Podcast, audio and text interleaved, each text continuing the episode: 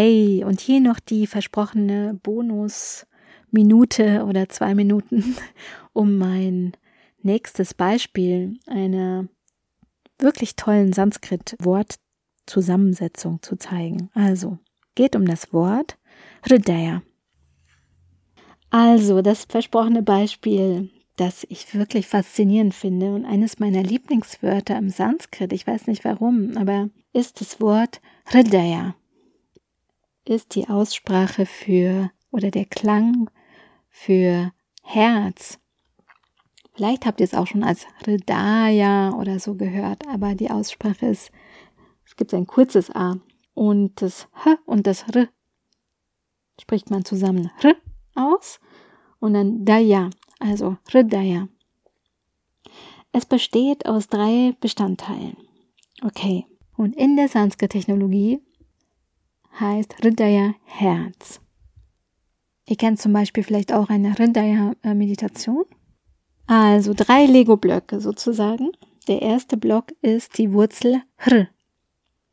Und Hr kann wiederum viele Sachen heißen, aber zum Beispiel nehmen oder auch stehlen, etwas wegnehmen. Und dann der zweite Block ist, der zweite Bedeutungsblock, zweite Legostein ist die Wurzel da. Das Beispiel hatten wir auch schon in Asandaha, also da wie geben. Und dann die dritte Wurzel, die da drin steckt, und der dritte Lego-Block ist ja. Und das steht für etwas, das sich bewegt, also herumbewegt, ein Zirkulieren vielleicht auch.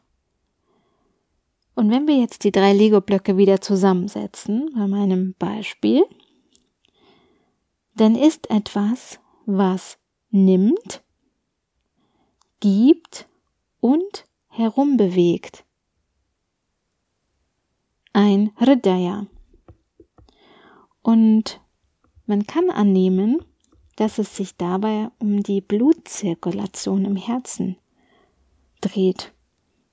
Wenn wir dieses Wort anschauen, dann ist das Herz etwas, was nimmt, was wieder gibt und was alles herumbewegt. Ist das nicht genial? Es ist wirklich schwer zu erklären oder überhaupt zu glauben, wie diese Worte entstanden sind.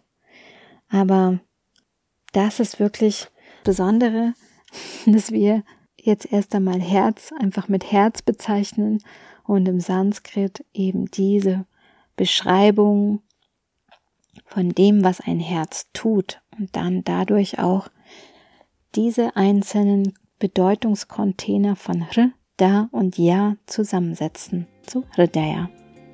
Wenn ihr das auch so faszinierend findet, dann freut mich das sehr. Und wenn ihr etwas gelernt habt, dann teilt doch diese Folge mit euren Yogis oder Yoginis in eurer Umgebung.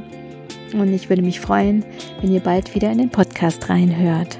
Vielen Dank fürs Zuhören und bis ganz bald.